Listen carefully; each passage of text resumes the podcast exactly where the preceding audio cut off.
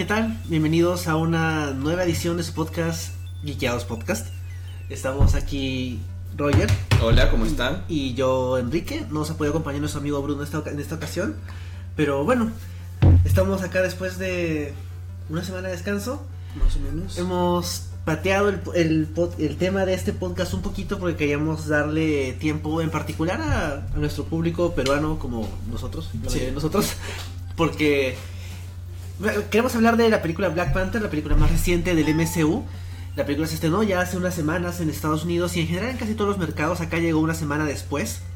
Así que bueno, la vimos hace una semana y un par de días. Esperamos que también ustedes la hayan visto porque aunque vamos a hacer una opinión en general sin spoilers, de ahí más adelante vamos a comentar ya con, con spoilers de la película, sus implicaciones para el MCU, la temática que trata. Vamos a tratar de meternos de, en el fondo de la película. Si es que nos escuchan con mucha atención, se escucha el, el sonido de, de, Marvel Studios que tenían inicialmente. Uh -huh. Y bueno, sabemos también de que en unas horas son los Oscar.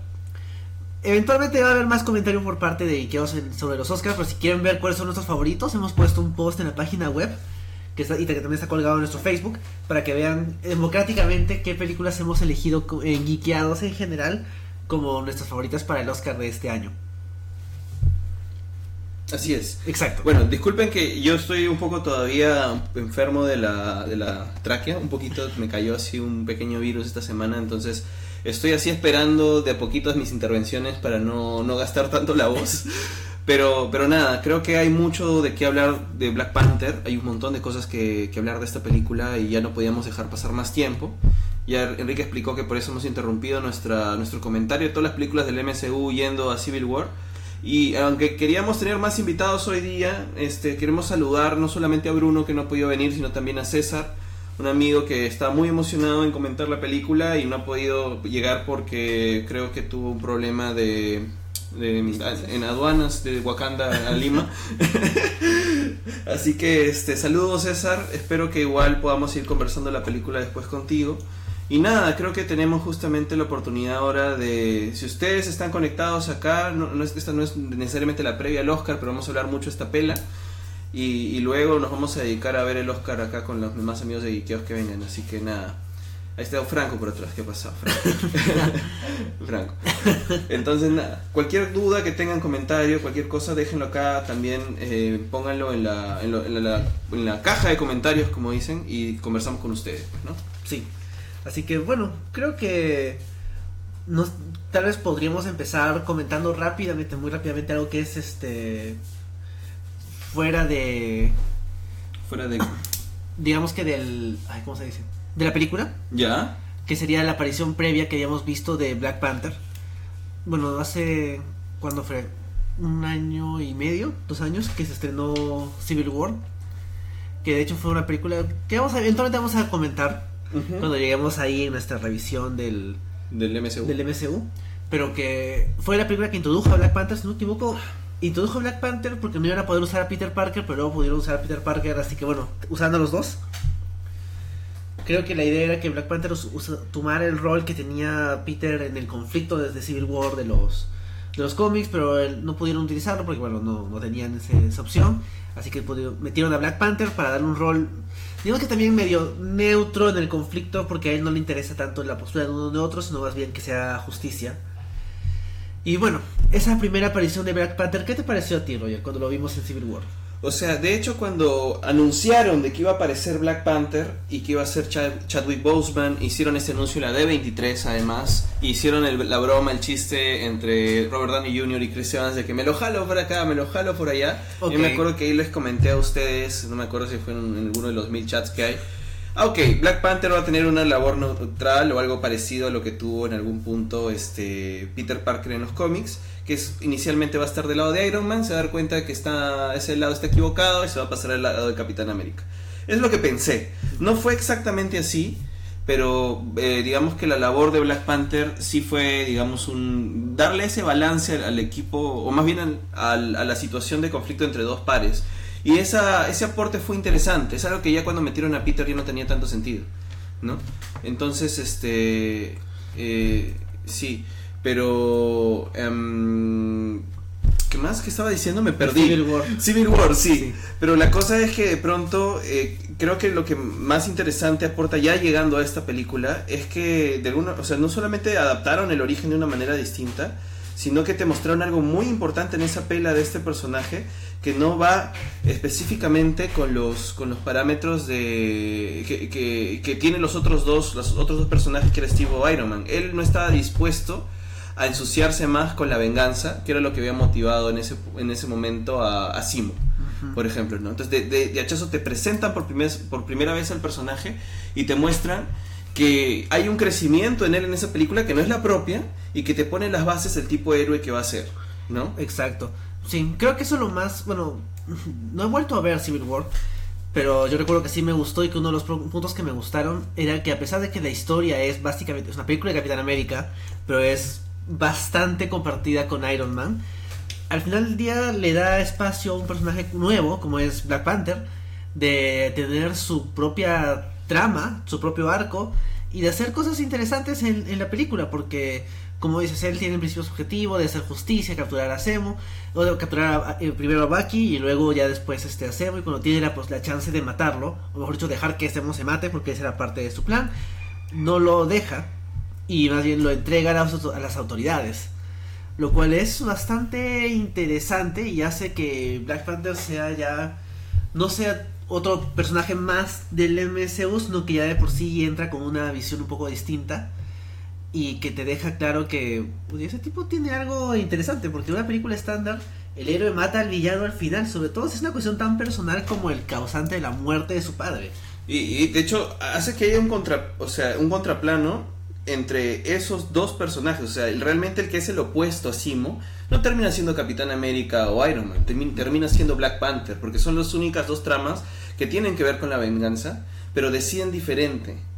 Entonces, al final el villano para el villano Simo es en realidad más villano de más que los Avengers que sí lo fue, les hizo daño, es básicamente el reflejo oscuro, el espejo negro, el Black Mirror de Black Panther. Es verdad, sí, es un punto de vista que no había considerado. Pero bueno, creo que eso ya es suficiente por Civil War. O sea, creo que el consenso es que nos gustó Black Panther en esa relativamente breve aparición. Y bueno, ya estamos ahora en el 2018. Ya se había anunciado la película de Black Panther hace un tiempo. Se había anunciado que el director iba a ser Ryan Coogler, que es conocido básicamente por. Ha hecho dos películas significativas: Fruitberry Station, que recibió mucho bu- buen comentario de la crítica, y Creed, que es la secuela de la, la saga de Rocky enfocada en Adonis Creed, el hijo de Apollo Creed, que de hecho es una película muy buena. Ujú. Entonces Es generaba el- bastante. El, el Rocky contemporáneo es básicamente. o sea, Exacto, sí. lo que fue Rocky para, para otra generación, Creed, también fue muy buena. Sí, es verdad. Y de hecho generaba bastante buena expectativa porque es como que, bueno, no están poniendo otros... Nada en contra de otros directores de Marvel, pero hay algunos que vienen con un con una filmografía no tan llamativa como el tipo como Cooler. Además que la estrategia que había estado teniendo por mucho tiempo Marvel era más bien contratar a directores que no tuvieran además mucha trascendencia y se- nosotros bromeábamos que, con que eran directores controlables. Claro. O sea, hacían lo que Feige decía y no se iban a pelear y no iban a tener tanta personalidad o estilo propio como por ejemplo Bright, que básicamente por esa razón se peleó con la gente de Marvel, ¿no? Sí, aunque también lo interesante es de que Wright es el único que se ha ido así, ¿no? Sí. Porque de ahí todos los demás como que se han quedado tranquilitos. O sea, hay algunos que se han terminado yendo, como Joss Whedon o como John Favreau. Pero ha sido como que una cuestión de terminar su trabajo y chao. En contraste con, por ejemplo, Star Wars, que pierde directores por todas partes. Mm. Bueno, no, no, no los pierde, de hecho estamos muy bien que saquen a Trevor o que esté, este, o, bueno, todavía no hemos visto solo, así que no sabemos qué tal les habrá salido ese tema. Pero por lo menos sabemos que en, en, en Marvel ha habido esta tendencia a buscar gente controlable y hasta la fecha lo han logrado, salvo Wright, como mencionabas. Y en el caso de Coogler es interesante porque él no es que sea un director súper conocido, que tenga un estilo demasiado desarrollado porque tenía dos películas, era un director joven, pero al, al- menos adaptando un poco la opinión, viendo la, la película como es, se nota que el tipo tenía una idea más o menos clara y eso lo ha seguido a lo largo de la película en contraste con tal vez por ejemplo Thor Ragnarok, que también es una película bastante del director. O sea, se nota que Waititi hizo la película que quería, pero también le se- sentía que era director con personalidad haciendo su película blockbuster. Ajá. Sin que, o sea, era como más, se sentía más que había ciertas concesiones. Claro, y eso que Thor Ragnarok se parece bastante a Black Panther en temática. ¿ah? Sí, es verdad. O sea, eh, una de repente, bueno, una es la, la visión del colonialismo y el otro de pronto es sobre una África no colonizada, ¿no? Sí. Pero, eh, digamos, temáticamente tú tienes a ambos monarcas falleciendo, el hijo teniendo que cumplir su legado, viene alguien de la familia que pronto este, no sabías que existía, pero que quiere tomar el trono, hay un conflicto interno, en donde de pronto hay que juntar a los amigos para volver a traer paz a, este, a este reino y finalmente se enfrentan al mal, ¿no? O sea, de todas formas hay una cuestión ahí clásica, repetitiva de, de- de estructura, pero el acercamiento y la forma de abordar la historia son totalmente distintas, o sea, creo que Black Panther y Thor Ragnarok pu- pueden estar ubicadas de, en distintos temas eh, a, a lados opuestos completamente del espectro de lo que ha hecho Marvel. De hecho, Black Panther es una película que a mí me parece bastante inusual para lo que ha hecho Marvel. Y después puedes agregar por qué. Está bien. Bueno, y creo que ajá, volviendo un poquito a, a de dónde sale la película, la película este, se desarrolla, digamos que casi post, post inmediato de Civil War. Mencionan, creo que pasó una semana desde, desde el atentado donde muere T'Chaka. O sea, realmente no ha pasado nada desde el final de Civil War. Y nos lleva por primera vez al mundo de Wakanda. Entonces, tal vez antes de entrar ya a la opinión sobre la película de manera general, Black Panther en los cómics de Marvel siempre es un personaje que tiene importancia, pero que a veces se siente que Marvel lo empuja para hacerlo un poquito más importante, a veces no tanto. O sea, está en ese medio limbo entre personaje significativo y personaje que, que no, no es tan, tan grande. Pero yo creo que, des- bueno, ya hablaremos más allá del- más adelante del impacto, pero creo que ahora Marvel va a ser como que, pucha, Black Panther en todas partes, en todos los equipos de superhéroes, en los Vengadores, en los campeones, en los Defenders, donde sea. Es que es un, ha hecho una fiebre, o sea, con esta película ha comenzado realmente una fiebre grande de, digamos, de celebración hacia el personaje, hacia su universo, so- hacia el país que es ficticio, Wakanda, que no existe, Ajá. pero digamos que ha hecho bien tantas cosas y tantos detalles que vale la pena realmente esa celebración. Es ¿no? verdad. Entonces, si lo utilizan más, por mí mejor, ¿no? Porque lo que siempre pedimos es que haya más representación, que haya más, eh, de alguna forma, representaciones más bien correctas, o sea, bien hechas, como esta, y no de pronto otras que, que siguen cumpliendo con patrones que de pronto ya no son tan relevantes, ¿no? Es verdad, sí. Por ejemplo, hace. ¿Cuándo fue? 3, 4 años hubo un evento, más que un evento, una miniserie en Marvel que era como que una guerra entre. Doom War, creo que era. ¿Ya? Que era una guerra entre Doom y, y Black Panther. Y era, creo que fue la primera vez que leía un cómic centrado tanto en Black Panther. Y era como que, ah, pucha, Black Panther realmente es un personaje interesante que le hace el padre a Doctor Doom. Existe. Claro, o sea, como que es significativo.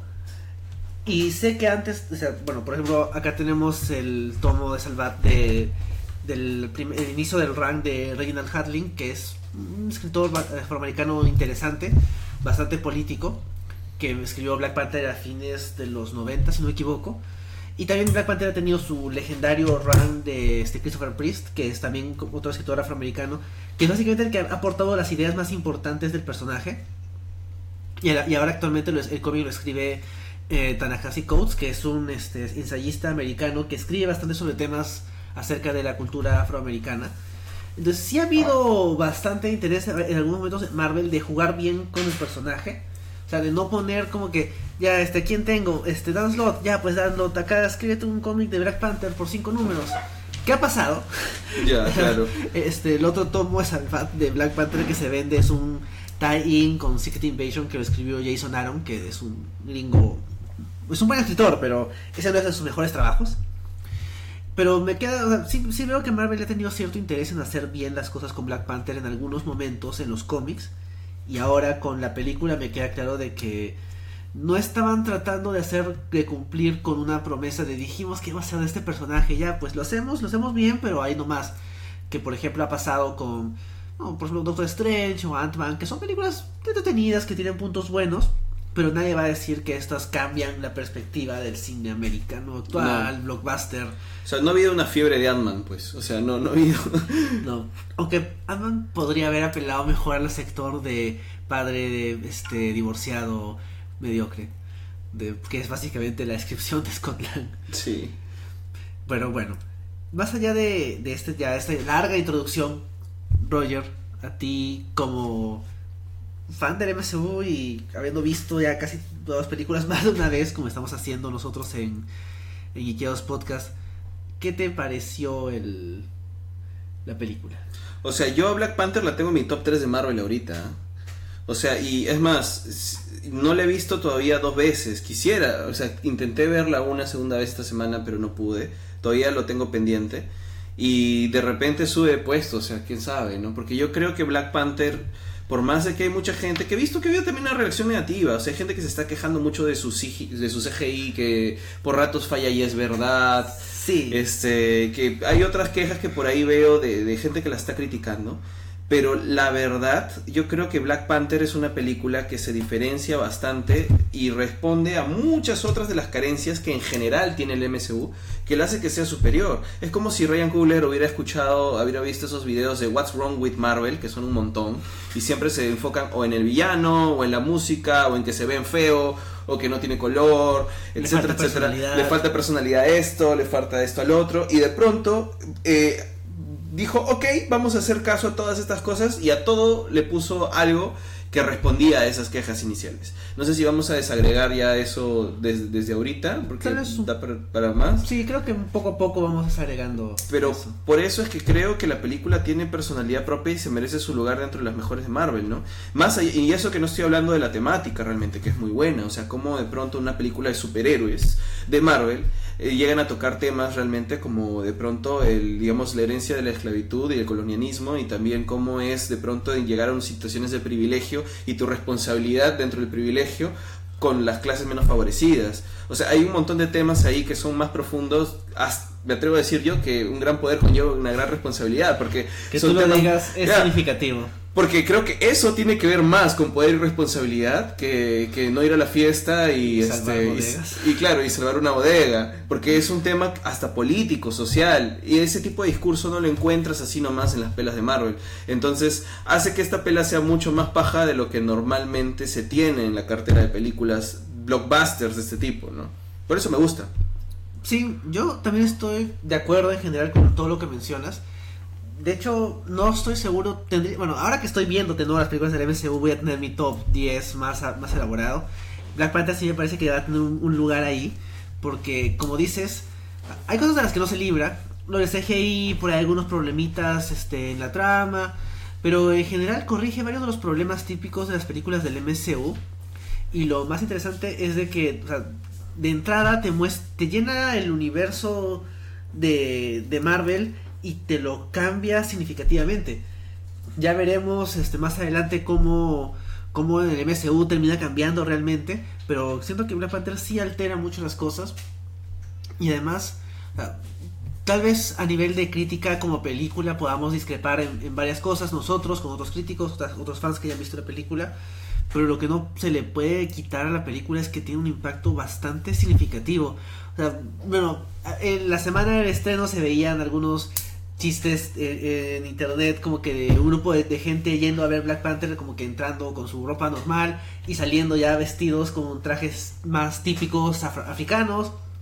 Pero es que de verdad es que ves el impacto en, en- sobre todo en las redes sociales americanas, no, no, no, tanto acá, porque bueno, no, no lo he visto tanto, pero por ejemplo en las redes sociales americanas, y realmente a la gente le ha impactado bastante la película, y si bien igual hay debate acerca de los temas que trata, si lo hace bien, por ahí leía un- una serie de tweets que era como que, o sea, Black Panther es un film malo, o sea, en sentido de maldad, porque pone a liberación este, negra como algo negativo, que es una perspectiva válida hasta cierto punto, pero el hecho de que una película de Marvel te permita tener esa discusión así de por qué Killmonger está equivocado o qué tan no equivocado estaba o qué perspectiva es la correcta, ese tipo de, de debate no te lo suelen dar las películas de Marvel y creo que esos dos puntos son vale la pena considerarlo. O sea, no, no creo que sea suficiente decir como que en abstracto la película cumple con estas características y está ok. Sino que hay que ver qué otro impacto tiene y eso le suma. O sea, me parece que no, no basta con decir como que, bueno, la película tiene esto, tiene lo otro, tiene un tercer acto flojo y bueno, dura hora y media. Bueno, du- du- dura dos horas, es otra película más del MCU. O sea, creo que sí vale la pena ponerse a, ver cómo ha impactado esto en el escenario, sobre todo de la cultura afroamericana y también africana y afro en general. O sea, me gustaría poder tener una perspectiva de, por ejemplo, la gente afroperuana.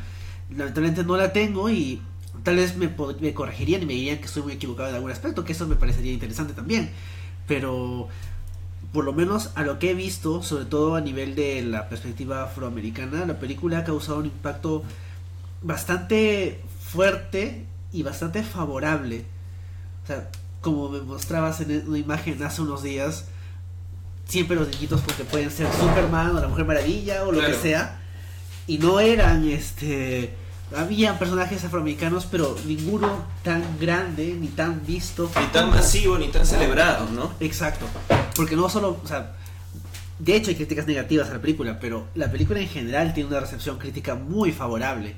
Entonces, tienes una película muy exitosa en taquilla, muy exitosa ante la crítica, muy exitosa ante los fans en general, o sea, por ahí siempre hay uno que otro fan racista, pero o fan súper exigente que, que no, le, no le parece que Black Panther no tenga el traje exacto del cómic, pero en general el comentario de- del MCU es súper favorable para la película. Y eso, o sea, que, que cumplas con los tres es bien raro. O sea, por ejemplo, en The Last Jedi, o sea, a mí me gustó mucho, a los críticos también, pero a muchos sectores de los fans, por diversos motivos, no. Pero a- en esta ocasión, por lo menos, me, me da gusto de que a Black Panther le haya ido bien en todo, todos sus aspectos. Claro, sí. Bueno, creo que podemos empezar a disgregar ya la película con spoilers y con, digamos, cada uno de, las, de los temas que queremos tocar. Pero antes, tenemos que recordarles que pueden seguirnos en realidad por, en, todas- en todas nuestras redes sociales. Que, ¿Qué que les voy a decir ahorita? Pueden encontrar a Geekeados Podcast en iTunes como Geekeados Podcast. Pueden encontrarlo también en el canal de SoundCloud de Geekeados. Estamos también en la página web en geekeados.com y en nuestro Facebook estamos en este, Geekeados Latam, ¿no? Sí, también estamos en Geekeados, o sea, Geekeados Lat. Lat. Lat, sí, Geekeados Lat. Sí. Eh, Y en Instagram. En es- Instagram es Geekeados, secas. sí. Sí, a nosotros nos pueden seguir también de forma personal, bueno, en mi caso, en, en mi Instagram o en mi, en mi Twitter como Rorzac, R-O-R-Z-A-K. En Instagram estoy como Rorzac42. ¿Había más Rorsax? Sí, no, sí, había como tres antes, creo. Ah, Ya. no, no, 41.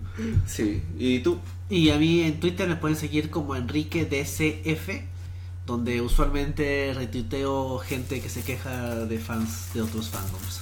Claro. Sí, es divertido. Es perfecto eso. Ya, chicos, otra cosa que queremos contarles y está ahí en el nombre de la transmisión. Hoy día estamos sorteando algunos premios de Red Sparrow. Así que si se quedan con nosotros hasta el final conversando sobre Black Panther y nos dejan comentarios, los vamos a sortear entre la gente que está con nosotros comentando hasta el final. Miren, este de acá es una especie de billetera. ¿Es una billetera de Red Sparrow? A ver, Porta documentos de espía. eh, para que puedas poner acá tu, supongo, no sé, tus pasaportes falsos. Sí, es como una billetera, ¿no? Una carterita o billetera, una... Ah, es como que tiene un fondo rojo y un fondo negro, miren. Ah, Es interesante. Esto de acá lo vamos a sortear entre la gente que se queda hasta el final, justo ya en la previa de los Oscars. Y a ver, tenemos otra cosa más, que es esto de aquí. Voy a abrir la bolsita para ustedes, a ver, en, en vivo. Unboxing, Enrique. oh, no, otro unboxing. Sí. Esto es un. cor- ¿Sacacorchos? Sí, es un sacacorchos, pero a ver, que lo, que lo puedan ver. No voy a poder abrir. ahí, ¿Se puede? ¿Se abre? No se, Se puede abre hacia abrir. Abajo. Se abajo. Hay que abrirlo un poco así. Ah, ahí sí. está. A ver, muéstralo. Ah, mira, tiene el logo de la película. Es para ¿Qué que es? puedan sacar corchos de su vino envenenado. Vean la película, imagínense que es una película de Black, de Black Widow. Ah, tenemos efectos de sonido. ¿eh? Es un vino para su vino envenenado. ¡Oh! ¿Ves? Alguien dice sus sacacorchos. Aquí lo- ¡Wow! ¡Yo quiero! Bueno, dejen comentarios. Quédense con nosotros hasta el final y vamos a sortear estos premios de nuestros amigos de Warner. Que, de la película Red Sparrow que ahorita está en cines, ¿no? Que pueden ir a verla en el cine mañana porque hoy día están viendo los Oscars, pues. O a nosotros. O a nosotros. O Black Panther. o Black Panther. Bueno. Bueno. Este, nada, estábamos hablando de que de ya la película con spoilers, ¿no? Sí, ahora vamos a comentar ya con spoilers. Esperamos que hayan visto la película, que no les estemos spoileando nosotros.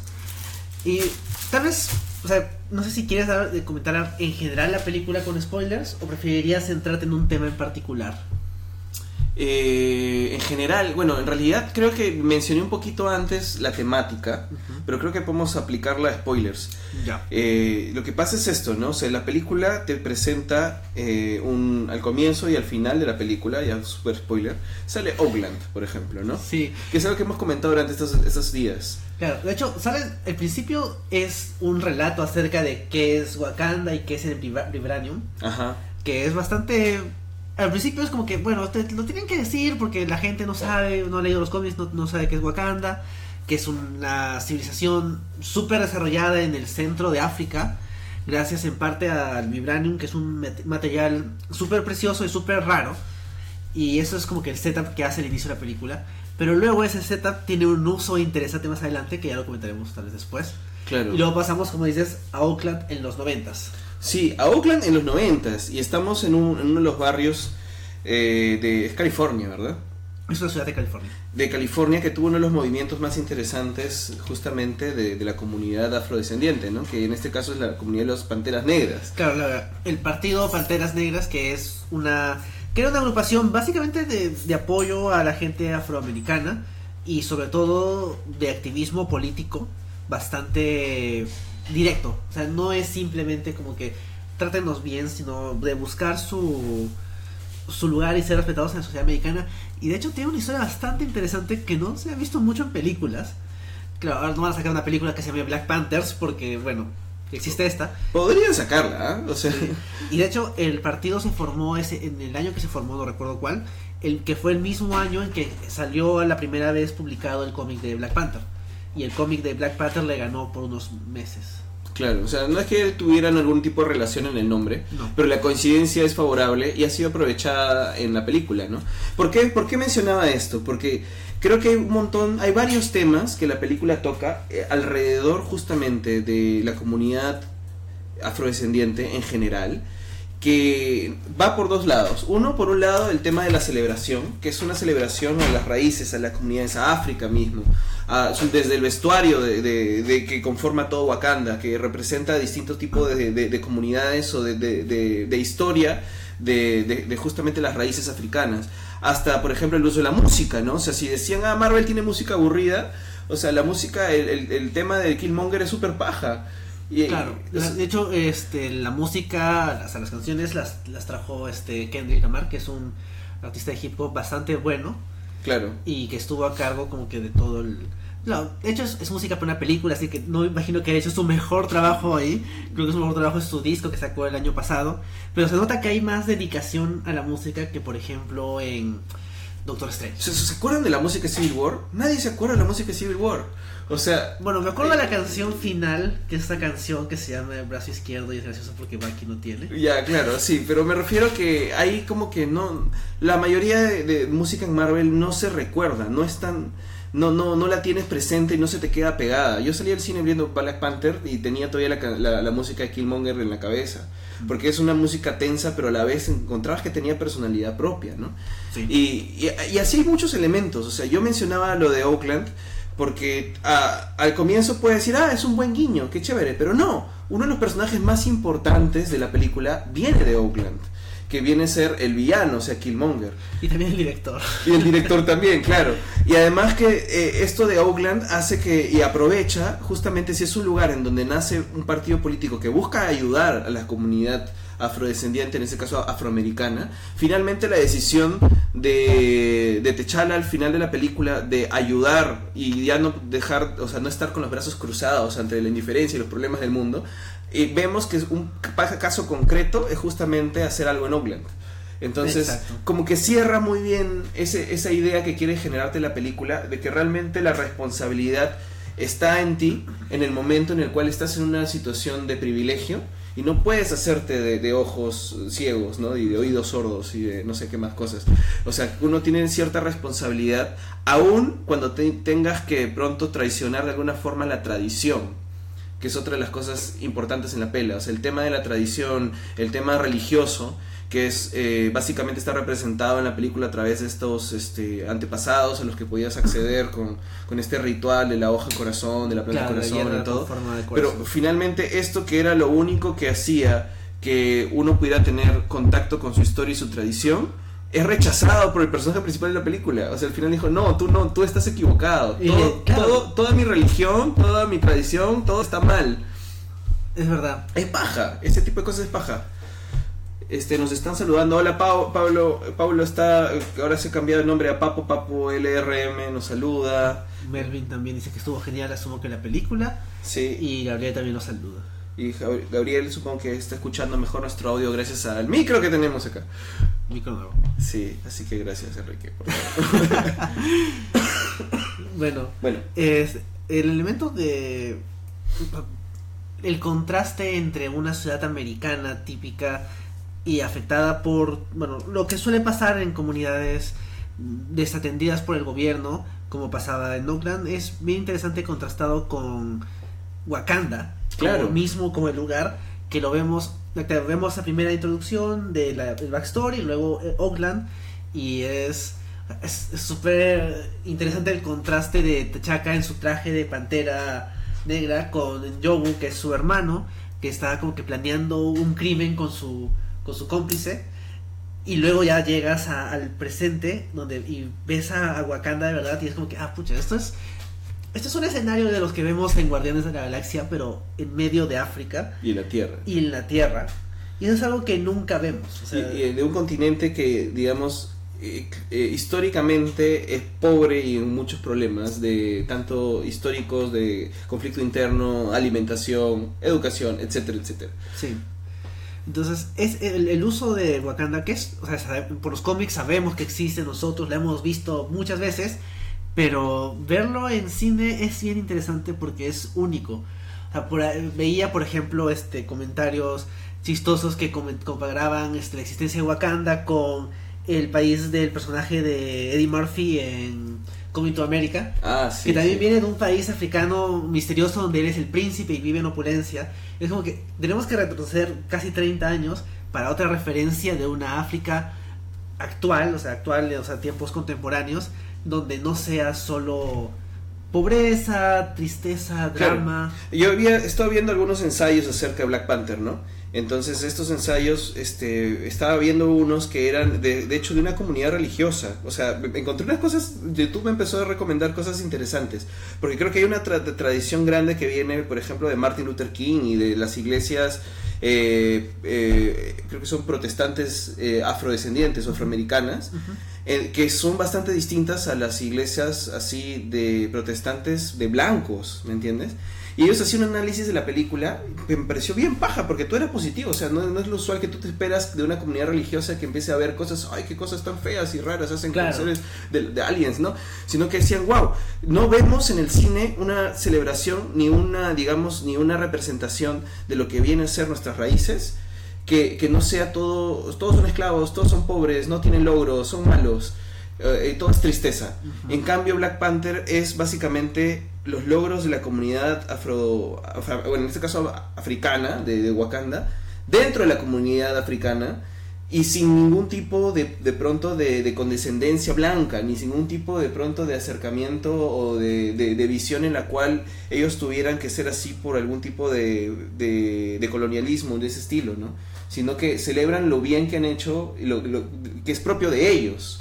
Y que al final de cuentas todos los personajes que vengan de ahí, que todos los personajes tengan esa ascendencia, hace que de pronto las decisiones que ellos ven ahí les toque más fuerte, porque tocan, to- el- o sea, eh, la temática de la película es fuerte, básicamente están hablando de uno, eh, venganza con lo malo que los han tratado, de alguna forma revolución armada o generar un cambio armado, o más bien generar un cambio por la vía más difícil y más complicada. Y larga, que es lo que termina haciendo T'Challa, que es tratando de ayudar al mundo dentro de los recursos y responsabilidades que ellos tienen con los demás desde su privilegio, Y es, digamos, hasta lo más improbable, porque alguien en privilegio se olvida muy rápido de dónde vino. Y eso es más heroico, creo, y más, y más fiel con los personajes o con este tipo de personajes que queremos que representar. Y hace más fuerte para de pronto comunidades cristianas que usualmente, digamos, los pastores, líderes religiosos en Estados Unidos llegan a una posición de privilegio. Claro. Y eso es lo que estos es- ensayos cristianos que encontré me parecieron súper interesantes porque era un llamado a la misma comunidad cristiana que ellos hacían. Decían, hey, nosotros estamos en una situación de privilegio. Tienen que reconocerlo, a pesar de, de- de que seamos afrodescendientes y vivamos con los mismos problemas que todo afrodescendiente tiene en Estados Unidos Ajá. dentro de todos, de alguna forma, esta gente que está en esta posición cómoda está como una posición muy parecida a Black Panther. Tenemos que utilizar ese privilegio para ayudar. Y, y me dijo, ah, maña, me pareció bacán como de pronto su lectura y su ensayo de la película iba por esa lectura, reconociéndose ellos mismos como una situación de privilegio distinta al resto de personas de su propia comunidad, ¿no? Interesante. Entonces fue como, mira, o sea, si también lo están leyendo de ahí, desde las comunidades cristianas, imagínate desde todo el tipo de lecturas que se pueden hacer. es que es bastante más allá de cualquier otro digamos que problema cinematográfico que pueda uno considerar sobre la película no se puede negar que es bastante temáticamente rica y esa temática tan rica es algo que no se ve usualmente como decías o sea por ejemplo esta idea de que Wakanda tenía esta obligación o sea, por ejemplo es algo que, que, men- que menciona el personaje de Jobu al inicio de la película es Wakanda no ha hecho nada, o sea, acá la gente sufre y lo pasa muy mal y son nuestros hermanos y, y no pasa nada. Claro. Y esa falta de responsabilidad de Wakanda, por un lado se puede, uno lo puede justificar desde el punto de vista como que precisamente Wakanda está tan bien porque no se ha metido con nadie. Porque si por ejemplo Wakanda comenzaba a atacar a los este, esclavistas blancos bueno, que, que habían en la, en la época de, de la esclavitud, de- del tráfico de, de esclavos africanos, tal vez iba a generar conflicto y, iba a- y la situación iba a ser muy distinta. Pero bueno, más allá de qué es lo que debió haber hecho, creo que la lección importante de la película es por lo menos cuestionar eso, o sea, cuestionar esa idea de la tradición es así y todo tiene que seguir siendo así. Y ese... Que es la excusa que siempre alguien en privilegio también usa. Claro. Yo, yo he hecho, o meritocracia, yo he logrado esto por mí mismo también. Claro, y, no esto, y si yo pude solo, nadie más necesita ayuda. Que es una, es una idea bastante americana. O sea, lo- es muy Sí. frecuente ver, este por ejemplo, ah, sobre todo del sector conservador americano, esta idea de yo, yo me hice a mí mismo y porque yo pude, todos pueden, entonces hagan lo mismo que yo. Que es algo... Bueno, de hecho, Wakanda tampoco tuvo la suerte de que les cayó el, el meteorito con Vibranium.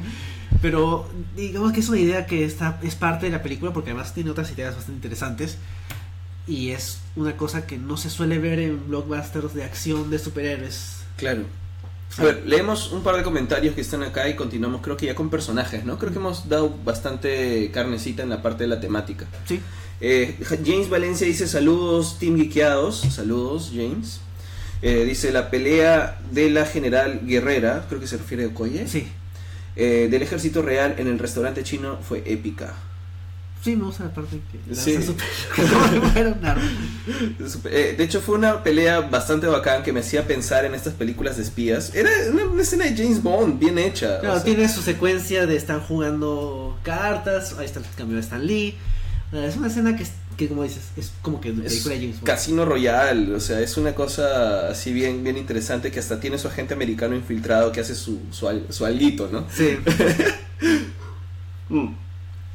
Ahora, este, claro, Pablo dice, lo que me llamó la atención fue que solo la gente de Wakanda sea egoísta y dejar de lado el apoyo a los demás más necesitados, pero después se corrige eso, lo cual te da la enseñanza de competir, no, Compartir. compartir lo que tienes con los más necesitados. Sí, que es más o menos lo que estábamos comentando ahora.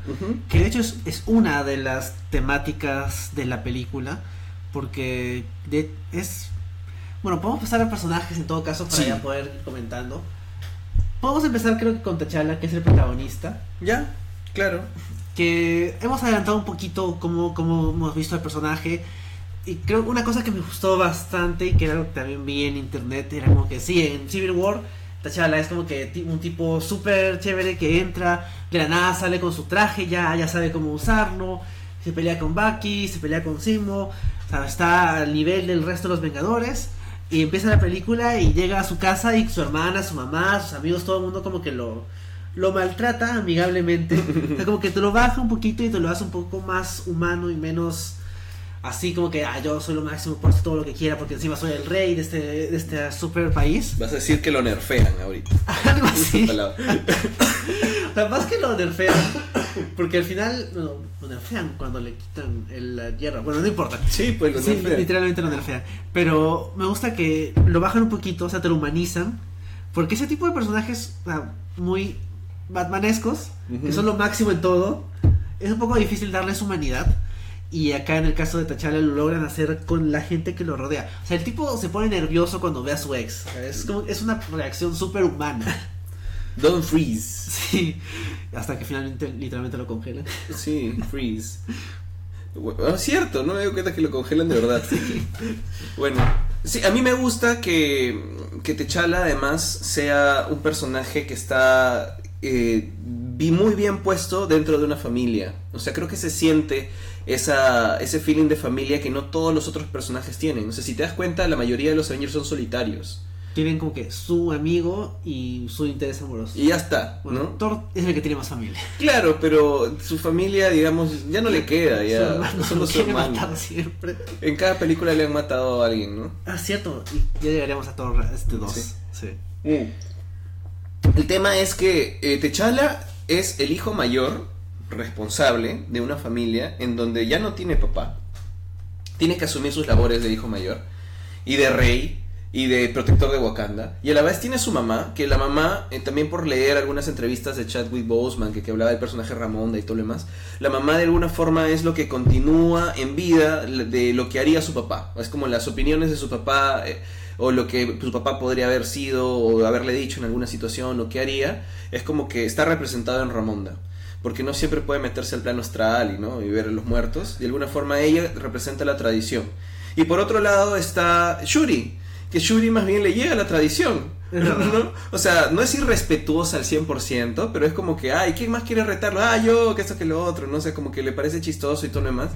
Si fuera por ella, de repente no, no seguiría la tradición tanto como, como está acostumbrado el resto del mundo, porque es una persona que mira hacia adelante y que está viendo hacia el futuro, y por eso es la encargada y es la jefa de todo el tema de tecnologías y todo lo demás a sus 16 años, creo que tiene. Y por otro lado, otros miembros de su familia que no son como que familia de sangre, aunque creo que Ramonda tampoco, creo que es su madrastra. En los cómics es su madrastra, sí. No estoy muy seguro si en esta. si en el MCU también.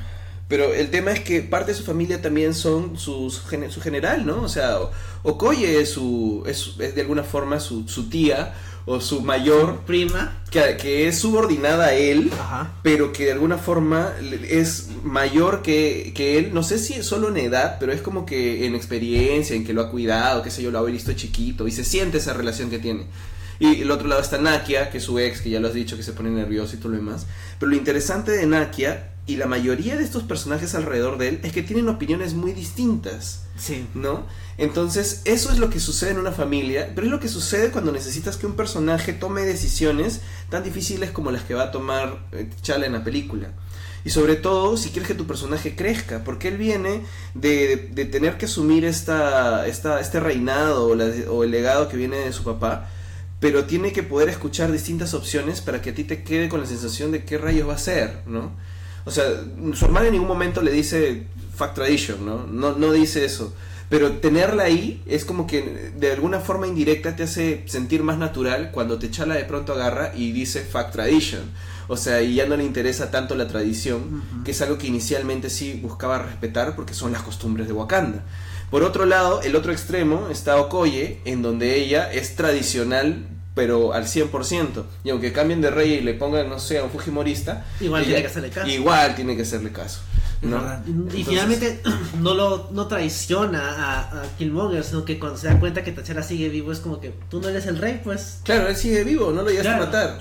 Es una visión bastante como que de cumplir las reglas, que a veces se ve en ese tipo de personajes, mm, pero de hecho es como dices, interesante que haya perspectivas muy distintas y que eso ayude al protagonista a tomar decisiones. O sea, por ejemplo, la primera escena de acción de la película es este de, de T'Challa rescatando a Nakia. que no necesitaba que la rescaten, que Claro. estaba en su misión. Está en una misión, claro.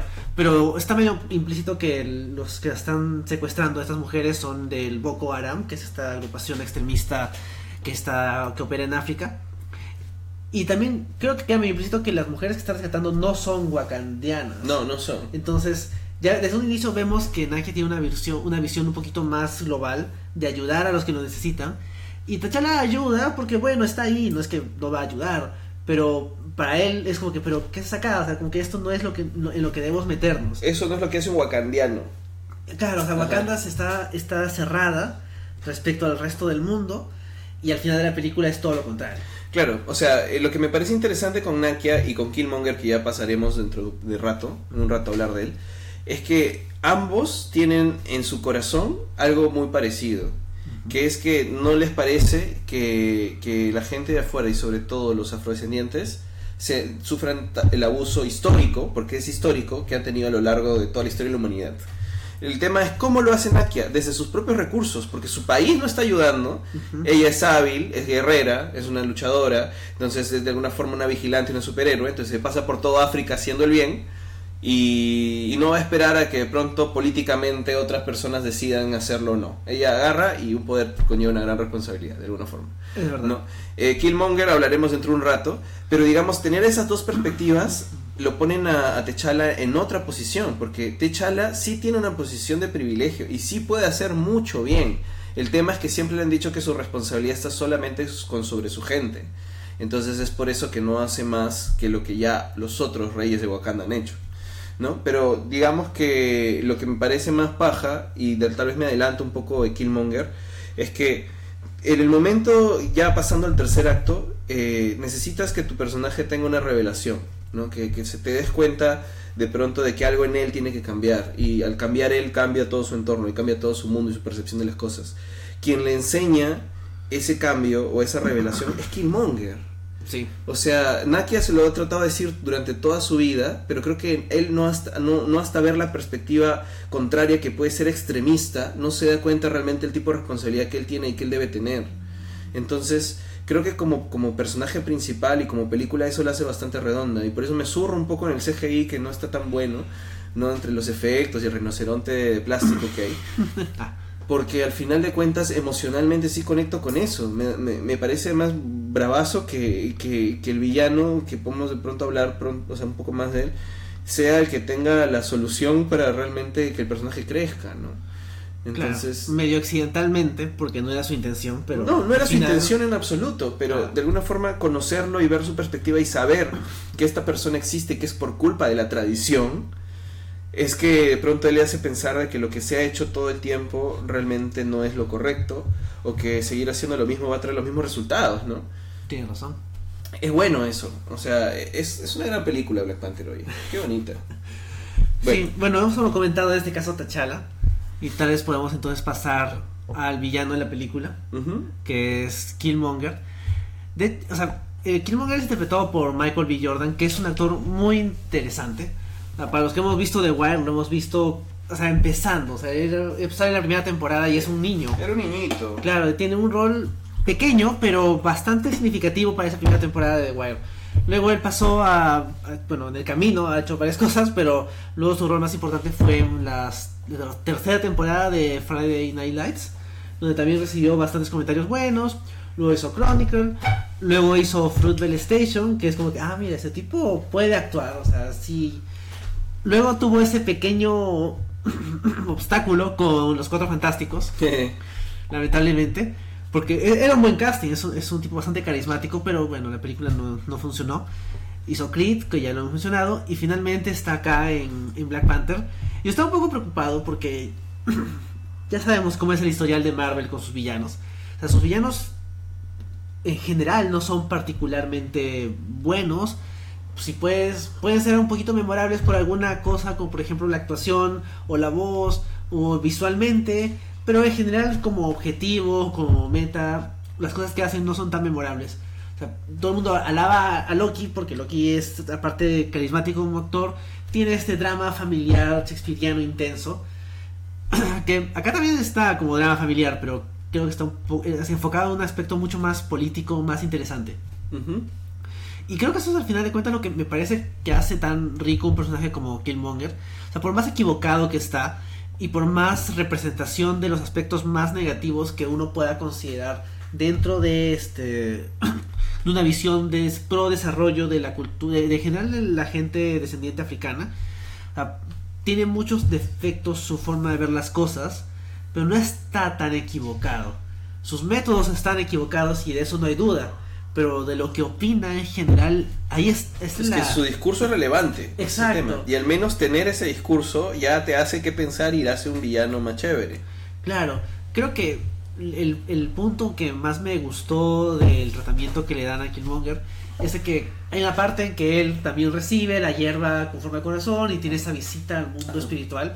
Y una película distinta, otra, otra película de Marvel, simplemente te hubiera mostrado que recibe la hierba y no pasa nada y es como que, ah, ya está, ahí es como que pista de que el tipo no está Bad No. trip, bad trip, sí, ¿no? Claro, o es un bad trip, o algo que te determine que el tipo no es, no es, no como de el- un elegido como el protagonista.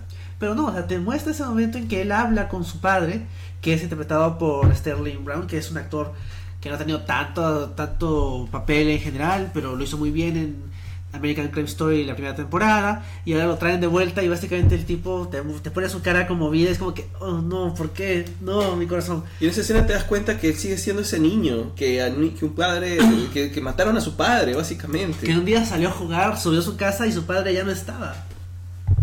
Sí.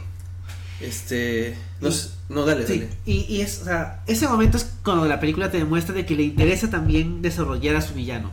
No te lo quiere mostrar como que en el fondo es buenito, sino que en el fondo él también tiene sus conflictos y por muy terrible que sea este tipo, igual también tiene algo que decir que puede valer la pena.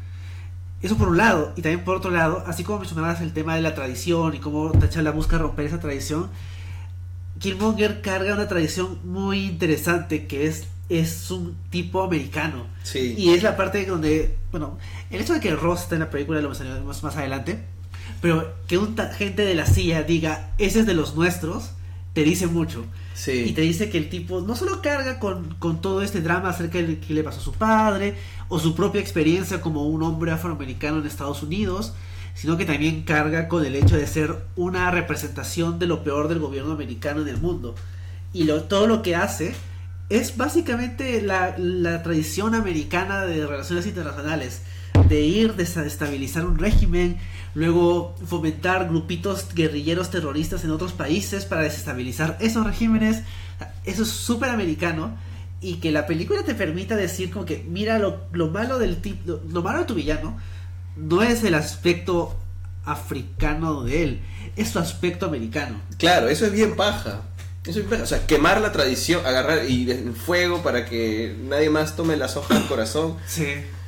Sí, hay algo que en realidad, o sea, es lo que decía hace un rato. Es como si Ryan Coogler la, gente que, que estuvo al, al momento de poder tomar las decisiones fue, ok, no, Marvel no tiene buena música, pongamos buena música. Marvel no tiene eh, personajes femeninos fuertes, pongámosle tres. Este, Marvel no tiene buen villano, pues hagamos un buen villano. Y Killmonger lo es. O sea, si lo ves desde su punto de vista, es creo que representa mejor que nadie esa, eso que se dice de que nadie es villano en sus propios ojos. Desde, su, desde su punto de vista él es Batman. O sea, se fue a jugar, mataron a su papá. Su papá que lo había preparado, digamos, toda su vida para que conozca su, su digamos, su tradición, su sitio donde había salido, de su- un país donde... mi- ¿qué, qué cosa, para un, mira, para un niño afroamericano, qué cosa más hermosa puede existir que un país que no ha sido tocado por los blancos? Claro. O sea, él lo había preparado con ese mundo fantástico donde él supuestamente Era un venía. príncipe. Es un príncipe, es de la familia real. Lo matan al papá y entonces dedica toda su vida a entrenarse y a formarse de alguna forma de que pueda reclamar lo que es suyo, que es verdad, y vengar a su padre o de alguna forma no tanto la venganza, sino castigar a quienes, quienes le quitaron todo lo que tenía. Y, y de alguna forma de verdad, eh, T'Chaka creó a Killmonger. Sí. ¿no? Entonces, desde su punto de vista es Batman. Y cuando llega a Wakanda, realmente está, cree y está haciendo lo que cree que debe ser correcto. Porque no está haciéndolo. Es más, su motivo es medio altruista. En realidad no está tanto diciendo, ay, me vengo porque ay, ha sido malo conmigo. Sino lo que tú haces es lo que, lo que estás generando que haya más gente como yo. O sea, hay, hay mucha gente que sufre en el mundo. Yo les voy a desestabilizar y voy a aplicar todos estos métodos americanos y todo para yo tener el control del poder y yo poder hacer un bien en el mundo. Que es lo que Claro. cree, que pero bien para él era tomar por la fuerza y hacer un, de alguna forma una revolución, Una guerra civil. guerra civil en todas partes, ¿no? Sí. que la, la forma es incorrecta, de alguna, la aplicación final, pero al final de cuentas tiene algo muy parecido a lo que quiere hacer Nakia, que es ayudar. Entonces eso hace que tu villano sea súper complejo. Y lo que yo decía de, de- de que de alguna forma T'Challa lo entiende y él cambia y por eso finalmente, aun- aunque le gana, entre comillas, a Killmonger, toma la decisión final de abrir Wakanda al mundo hace también, es muy hermosa esta parte, ustedes podrán decir del CGI, de que se sentía falso, lo que quieran, pero cuando está a punto de morir Killmonger, él también tiene una revelación. Y esa revelación es muy fuerte y muy bacán, porque es- no es como que él mismo se ha dado cuenta que en medio del discurso y todo lo que quiere hacer se ha olvidado de lo más importante que le enseñó su papá, que era poder disfrutar y ver el atardecer en un país no tocado por el hombre blanco. Es verdad. Y, y cuando lo descubre y dice, de esto me he olvidado y estoy viéndolo en el último momento de mi vida, es, una, es un momento no solo hermoso, sino de crecimiento también para el villano en sus últimos segundos de vida. Hay un do- doble revelación entre los personajes que aprenden mutuamente. Eso hace que el personaje sea muy muy redondo. Yo no sé dónde he visto comentarios en donde decían, ay, que Killmonger es, este, ay, otra vez el tema del villano, que, que Ulises Claw se murió al toque y después apareció este, que era un villano de segunda. No, o sea, todo el tiempo te han estado mostrando cómo, cómo crece y lo complejo que es este villano. Y bueno, este, Ulises Claw era básicamente un matón loco, nada más. Que también lo hacen bien. O sea, Claro. no, no, no le quito mérito a Serkis, que muy rara vez se le ve a él en persona, pero la película es, bueno, de T'Challa, pero también es de Killmonger. Claro. Ey, y lo que tú dijiste al comienzo, que estoy seguro que a eso te referías, que íbamos a llegar a ese punto, es que cuando comprendes y ya llegas al final de la película sabiendo cómo es Killmonger y recuerdas la primera parte, te das cuenta que esta narración de lo que es Wakanda no es para T'Challa y no es para el público. Era el papá de Killmonger hablándole de cómo de hermoso era Wakanda, ya que él no lo conocía, sino por qué tendría que explicarle a alguien de wakandiano, ¿no? O sea, esa, esa primera narración de Baba, de cuéntame de Wakanda, y que le empiezan a contar de dónde vino el meteorito y el Black Panther y las guerras y cómo hicieron todo esto, etcétera, etcétera, era la narración del papá de Killmonger para él de niño, lo que hace que sea muy triste. Porque él ha vivido según esa fantasía, según la, digamos, el- lo hermoso que era Wakanda y solo se da cuenta de lo que se ha perdido en los últimos segundos de vida. Es verdad. Bueno, también Sí. él intencionalmente se, deja, se mata porque prefiere morir que vivir este encadenado en una prisión wakandiana. Que de hecho deben ser unas prisiones muy bonitas. Claro, Creo pero- que sean prisiones muy feas, pero igual sigue siendo una prisión. Y bueno, lo, lo, o sea, el, el discurso hace que sea consecuente con lo que está diciendo. O sea, él prefiere morir a, a ser encerrado como sus antepasados, que Claro. saltaban de los barcos. O sea, Es eso es, es fuerte. Sí, que de hecho me recuerda a una escena de, de la adaptación de American Gods que va más o menos por esa idea. Aparece a Nancy y le dice a los demás esclavos eh, quemen el barco y, y que y mueran aquí antes que ser llevados a América. Que y de hecho es una de las mejores escenas de la temporada. Y básicamente Killmonger tiene el mismo discurso, o sea, prefiere morir que ser un esclavo más. Lo cual, claro, de hecho, no es tan, no es una comparación uno a uno la situación de los es- esclavos con lo, como lo que le fuera a pasar a, a Killmonger. Pero igual es un final interesante para el villano. O sea, sí siento que tenía que morir porque no tenía más lugar en, en la Wakanda que quede. O sea, en la Wakanda después de su rebelión. Y después de que venga Thanos también. Claro. Así que, bueno, es una pena porque Michael B. Jordan es un muy buen actor. No sé, que le dé una película de Star Wars o, o algo así para que sigamos viéndolo. Bueno, va a salir en Creed 2. Pero por lo menos, o sea, el hecho de que un villano de Marvel te genere esa discusión de tenía razón, tenía alguna cosa de razón, es, es algo raro. Es algo que no sentía desde el Joker de Dark Knight, ¿ah? Sí, Porque, o sea, el Joker de repente está más al otro extremo, porque obviamente es un maníaco loco, asesino. el Joker no tiene nada de razón, pero tiene... pero, Pero, te deja el hecho de que, ay, él ganó, te hace pensar, él ganó. Sí, ¿no? Y de alguna forma Killmonger ha logrado que algo de lo que él quería se logre, que es ese cambio en T'Challa para que T'Challa haga algo al respecto. Sí. No de la forma que él quería, pero sí hay una acción. Y eso es interesante, esa posibilidad es interesante, pues. Sí, Sí. es verdad. Y bueno, pasando a otros personajes para ir avanzando. Sí, hay que ir rápido ya, porque falta poco para el Oscar, faltan 20 minutos. Sí, bueno, hemos hablado rápidamente tanto de Shuri y Nakia, pero sí valdría la pena detenernos un poco más en ellas. Me gusta mucho la interpretación de Nakia por lo que dices de que presenta una tercera opción mucho más razonable que el conservadurismo de los antepasados de T'Challa y también la versión súper radical de Killmonger. Pero también tiene otros elementos interesantes más allá de eso. O sea, me gusta la parte en que le dicen como que usa la hierba y conviértete tú en, Black Panther y ella dice como que no, pues yo, yo soy un espía y tengo mis cosas de espía y le voy a dar la hierba a un Baku que tiene su ejército y su gente porque ella no es que no pueda ser ella el Black Panther sino que es más inteligente de simplemente como que ya pues yo voy y, Y pego. claro Está pensando realmente en todas las consecuencias que podría haber y que a pesar de que Mbaku en realidad es un opositor al gobierno, sí es lo que vendría a ser más razonable y más inteligente de hacer. es verdad Sí. O sea, me gusta esa perspectiva de no es no ser el héroe super flashy de yo soy el que me meto a pelear contra todos los tipos, sino de tener un poco más de perspectiva. Claro, afortunadamente un Baku ya había rescatado a T'Challa, así que se ahorraron el tema de darle un Baku la, la hierba de corazón. Y bueno, por el lado de, de Shuri me gusta bastante el, en general el personaje. O sea, es súper divertido y bueno, como que usualmente el personaje que es, que es o sea, estilo James Bond, como decías. Tiene esa escena en que le da todos sus gadgets. Es como Q. Exacto, es como Q. Pero adolescente. Pero adolescente, y un adolescente que no es un adolescente pesado de, ah, ¿por qué tiene que ser adolescentes así? Que da cólera, sino que es un adolescente que funciona. Es chévere. bien. Sí, exacto. O sea, yo creo que cuando conozca a Peter Parker, ya te he dicho eso, Peter Parker va a estar templadazo de, de Shuri. Es, es demasiado para... ¿Ah? Por- es demasiada coincidencia ¿De qué? los gustos de Peter. Ah, puede ser que tenga gustos, ¿no?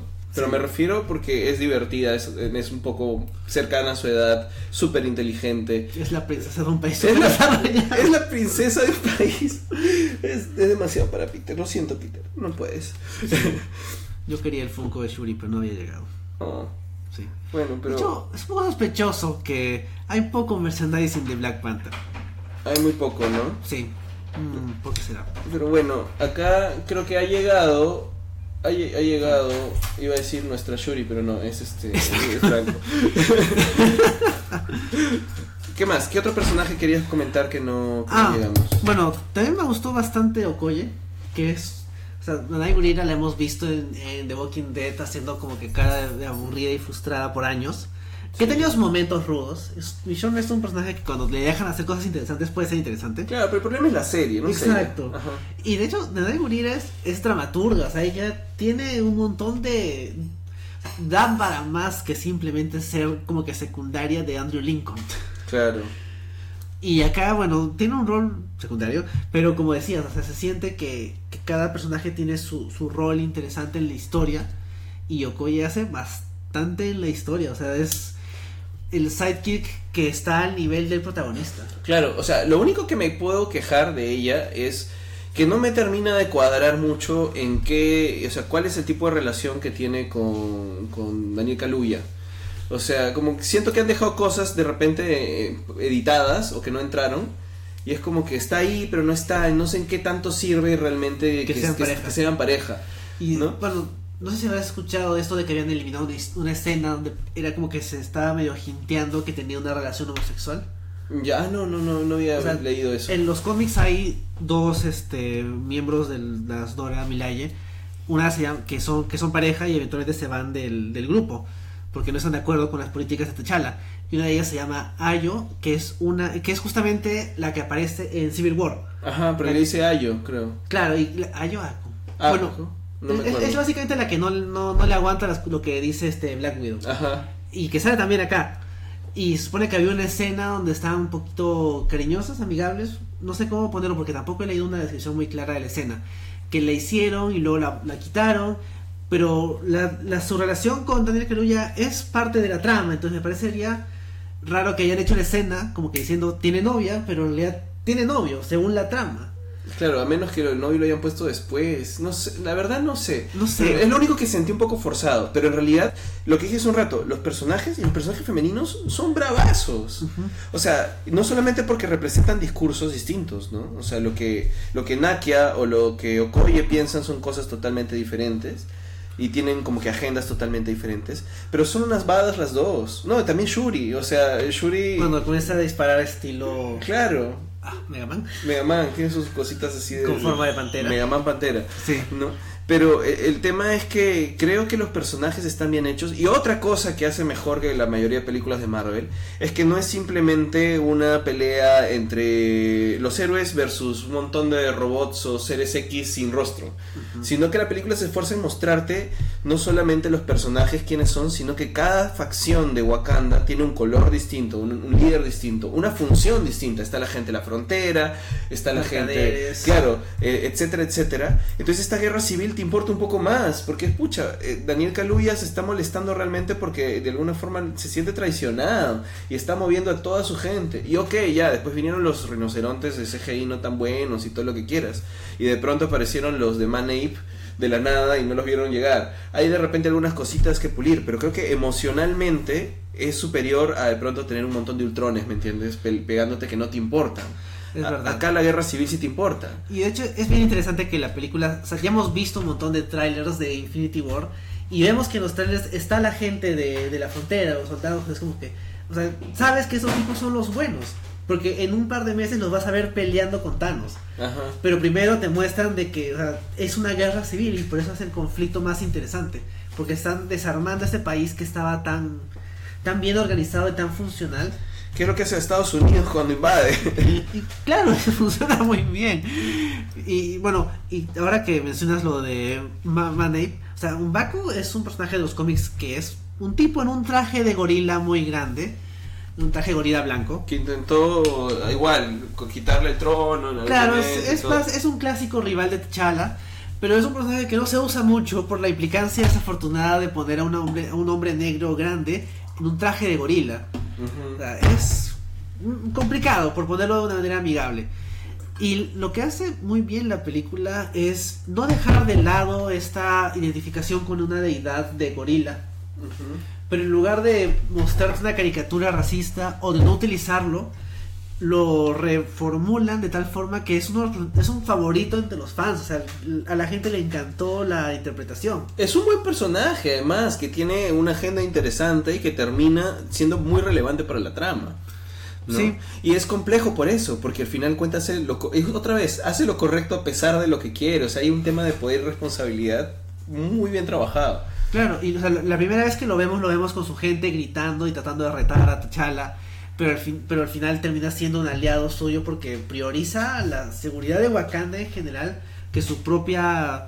No, no, no tanto rivalidad, porque no es que le tenga algo en contra de T'Challa, ¿no? Es más una cuestión de que no le gusta como. No le gusta que el gobierno dependa de, de la. De, de los, de los metales o de la tecnología. O sea, tiene un problema con eso. Tiene una tradición distinta también, porque Exacto. eh, no es él nomás, o sea, él viene de toda su tribu, o sea, es lo que la tribu nunca se quiso juntar con el resto. Exacto, sí. Y esas cosas interesantes chiquitas hace que, que funcione bien. A pesar que estás haciendo el saludo de Wakanda. También. Wakanda Forever. Entonces, es- y eso también, ya para ir cerrando tal vez, la gran sangre, esto es Wakanda. ajá, sí, depende de la distancia. Esto es Wakanda. No voy a hacer que estás en África y ese saludo de la gran sangre a alguien. Franco también está haciendo un saludo. Así se ve, sí se ve. este, bueno, mm, el rol de la gente Ross me deja ahí como que medio en dudas. Oye, pero es chévere ver una película en donde solamente hay un hombre blanco, pues. Bueno, dos, pero uno de ellos es americano, el otro es africano también. Sí. en el caso de Ross, es interesante, creo que el hecho de que el americano bueno sea el agente de la CIA es un poquito raro, porque la CIA hace todas las cosas malas que hace Killmonger, se las enseñó a la CIA. Pero es, es raro ese contraste de como que sí sé que la CIA es mala, pero mi blanco bueno es de la CIA. Sí, bueno, eh, también es el hecho, creo, creo que en realidad, el, digamos, la adaptación que han hecho del personaje sí es interesante, porque digamos que creo que Ross era más un, un comic relief en los cómics, ¿no? Era, era como Sí. que el tontito así, que tiene que ser sí, un exacto. agente, ¿no? En cambio acá lo que han tratado de hacer es que tenga, es, que sea este, digamos, esta visión blanca de lo desconocido, ¿me entiendes? Es ese americano que no tenía ni idea de que Wakanda existía y todo lo que puede hacer y te da la opción de que haya un americano blanco bueno dentro de todo este contexto en donde sabes que lo blanco para Wakanda y para el mundo ha significado siempre opresión, destrucción, conquista, colonialismo, etcétera, etcétera. No, le dicen colonizador. Sí, O sea, sí, tiene razón. Creo que era era necesaria una visión. Era necesario, no sé si era necesario, pero sirve meter a un tipo blanco ahí. sí, y que sea de la, o sea, creo que tal vez no es no era que podría haber no haber sido de la CIA, pero tendría que haber estado en una condición de privilegio, sí. Porque podría haberlos eh, delatado, podría haber estado en contra de ellos, podría haber traído ejército americano, podría haber, ¿entiendes? Sí. O sea, todas esas opciones que finalmente no hizo. Eso es lo que hace que sea importante, que, que sea alguien en una posición de autoridad, ¿no? Pero bueno, la CIA nunca me voy a creer que es buena, o sea, ese es el tema. Sí. Y bueno, este. Claw funciona bien. O sea, está súper raro. Habla de que tiene su canal en SoundCloud. Síganos en SoundCloud. Sí, Nosotros seguimos a Claw. O sea, es como que un villano desatado, pero sí que funciona. De hecho, ya estamos en la parte en que Black Panther está persiguiendo a Bucky. Uh, me parece que funciona bien y como en los cómics Claw es belga y de hecho Bélgica tiene un historial bastante feo en África pero en, en la- en el MCU es un africano blanco que tiene una peor reputación en África. Entonces, es bien inteligente como ese cambio sutil en el origen del personaje hace que, que tenga una carga adicional. O sea el tipo les dice salvajes a los de Wakanda sabiendo lo desarrollados que son. O sea, es- tienes este tema adicional de que, o sea, este es un mal tipo, pero lo interpretan de una manera muy entretenida. Es divertido, es Sí. un villano divertido. Pero, Sí. pero bueno, Bueno, algo más que queramos comentar de la película, Sí, porque como que ya estamos un poco tarde y en 15, en 7 minutos empiezan los Oscar. ah, Este, sí, Franco ver, nos dejó un comentario, ver, dice que... mientras yo saco esto para recordarle a la gente. Sí, Franco dice que a un amigo no le gustó el comentario del niño al final, que dice, oye, vamos a desmantelar la nave de T'Challa y venderla. Y si pregunta si es racista. Bueno, no sé si tengo mucha autoridad moral para responder si lo veo racista, porque, bueno, tal vez en defensa de la película podríamos decir que ese era el negocio de Michael Keaton en Homecoming. Es verdad. Es verdad, sí. Michael Keaton, que es blanco y que es americano, lo que hacía era básicamente encontrar tecnología de otros de otra gente y desmantelarla y venderla, ¿no? Es verdad. Entonces, ahí está. También puede tener que ver con la inocencia del niño, ¿no? O sea, no necesariamente ir por ese lado. Sí, aunque de hecho con lo del niño que sale al final, por ahí veo como que teorías o comentarios de como que el- el niño debería ser y es como una larga lista de personajes de jóvenes, personajes jóvenes afroamericanos de cómics de Marvel. Desde Miles hasta Elijah Bradley, que ni siquiera es tan tecnológico, es tiene habilidades de Capitán América. Pero bueno, había un montón de teorías locas acerca del niño. Sí, bueno, este, ya que estamos hacia el final, simplemente recordarles rápidamente que estamos sorteando este sacacorchos de Red Sparrow y esta billetera, Porta artículos espía. portaartículos de espía. Así que si lo quieren, eh, comenten right now, la gente que está en vivo, comenten y digan yo lo quiero, amigo, yo lo quiero. Y nada, lo vamos a sortear entre, entre ustedes, entre la gente que ponga yo quiero esto. Así que si quieren el sacacorchos de Red Sparrow, de los amigos de Warner, acá está el sacacorchos, o quieren el porta documentos de espía, pongan yo lo quiero sin hacer referencia a dónde están. Así que, este, nada, y entre ustedes los voy a, los vamos a sortear, ¿no? Sí, Ya para terminar, en el último minuto antes de los Oscars. Sí, y tal vez para terminar las escenas post créditos, creo que la primera, que es más temática con la historia del- del- de lo que hemos visto en la película, de T'Challa dando su discurso en las Naciones Unidas, que de hecho salen los trailers. Ahora los trailers te spoilan, te spoilean hasta las escenas post créditos. Sí, porque sale ahí. Sí, sale con su con ese terno con una o sea, la- se me estaba pasando que el o sea, la ropa en general, los trajes son muy muy interesantes y mantienen ese feeling de africano y mezcla con contemporáneo occidental Y bueno, sale T'Challa hablando como que sí, Wakanda va a comenzar a abrirse para el mundo, que es justamente el- lo esencial de lo que quería Nakia. Ujú. Y sale este típico gringo diciendo, pero ¿qué puede hacer un país de granjero, de, de Eso- pastores? Es de tercermundistas como ustedes. Claro, y como que T'Challa como que se ríe. Es como que...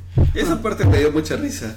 Sí, es verdad, es muy gracioso. Es la visión americana paternalista de siempre, pues. Claro, de qué puede ofrecer un país que no somos nosotros el primer mundo. Sí, pues. Sí. Y luego la otra escena final, que es la de Bucky, que es Bucky... Es, que, o sea, al principio era como que no era necesario, pero había un tema que no había notado que me gustó y que tal vez cuando vea Civil War de nuevo entiendan si es que debió gustarme o no. Que es de que cuando le, este, Shuri le dice, este, Sargento Barnes, ¿cómo está? Bucky le dice, no, me llamo Bucky. Que es bien interesante porque él tiene este... Todo Esa lo que... identidad. Exacto, no, tiene, no se reconoce a sí mismo con esa identidad en Winter Soldier y en Civil War todavía está en conflicto con eso. Y ahí es como que no, yo soy Bucky. O sea, ya recuperó la identidad. Sí, Shuri lo logró. es verdad. Y de hecho, tal vez ahora va a ser más interesante cuando él defienda a Wakanda en Infinity War porque no es solo como que un sitio donde está, sino Ujú. que es un sitio que lo ha ayudado a estar bien. Claro, lo salvado, le ha salvado la vida y la mente y su Ajá. futuro. Le ha dado una, una opción de, de redimirse. Es verdad. Qué bueno, sí, interesante. Bueno, creo que hemos hablado una hora y quince ya de esta película. Que amerita más, o sea, podemos- podríamos hablar más de la película. Sí. Pero tenemos un, un horario un poco ajustado porque queremos ver el Oscar. Tenemos Nos acompaña esta criatura de la Laguna Negra. Sí, tenemos teorías sobre el Oscar. Va a haber un, un- los Oscar mataron al stream Espero, sí. sobre, los Oscar. Oscar después de esto. Y si no los, y si no, bueno, o sea, aún están dispuestos a escuchar contenido de dos horas acerca de los Oscar, pueden escuchar las ediciones anteriores de los Oscar mataban al stream para que vean cuáles eran las perspectivas de los miembros del equipo de, de ese podcast. Y como ya mencioné, el equipo de Dedicados ya ha escogido sus favoritas y está ahí colgado en la página web. Así es. Entonces, este, creo que eso es todo por hoy, ¿cierto? Eso es todo por hoy. Vamos a regresar pronto para seguir comentando las películas del MCU. Nos tocan Iron Man 3 y Thor The Dark World. No se olviden de participar por los... Sí, acá James y Franco han comentado para poder ganar este estos eh, el portadocumentos de espía y el sacacorchos. Si pueden, escríbanos, pónganos ahí, yo lo quiero amigo por el por el inbox para más tarde después de los Oscars responderles y decirles este dónde lo pueden recoger porque creo que solamente entre ustedes dos va a ser que son los que han comentado. y, y nada, en realidad espérenos dentro de dos semanas que venimos, venimos otra vez con Ikeos Podcast y esas películas y más pues, ¿no? Y, y, bueno, todos los podcasts que hay durante, durante la transmisión semanal. Exacto, sí, no se pierdan el resto de nuestros podcasts y haciendo, bueno, esperamos que les haya gustado nuestra conversación sobre Black Panther. Hay mucho más que comentar, hay muchas otras cosas interesantes que se nos deben haber pasado. O sea, el impacto cultural de la película es increíble y la audiencia y la taquilla también, o sea, es, es genial, o sea, me parece genial que haya pasado algo así con esta película. La gente bailaba saliendo Salía del cine. bailando de los cines y sale súper contenta y, y es genial y me encantaría que hubiera algo parecido para nosotros que somos latinos. Yo tengo, le tengo la, le tengo fe a que Disney algún día haga su remake live action de Las locuras del emperador Ah. y ahí estaremos este, celebrando esa visión utópica de, de un este imperio inca que te hacía referencia a cultura pop. Sí, claro. Sí. Así que bueno, eso es todo por hoy. Eso es todo por hoy. No se olviden de escuchar también el stream mató al cable. Los Oscars mataron al stream. Eh, Rebelde. Escoria Rebelde que sale los miércoles. Va a volver pronto el Stanley Sobre Black Panther. sobre Black Panther. Sí, justo sobre Black Panther. Eh, ¿Qué más? ¿Qué más sale? Bueno, estén atentos a todo el contenido que estamos publicando en Geekeados. Pronto se viene Infinity War. Vamos a verla también. Y nada más, creo, ¿no? Eso es todo. Eso es todo por hoy. Muchas gracias por habernos escuchado y ahora veamos el Oscar. Adiós, falta un minuto. Adiós. Ciao.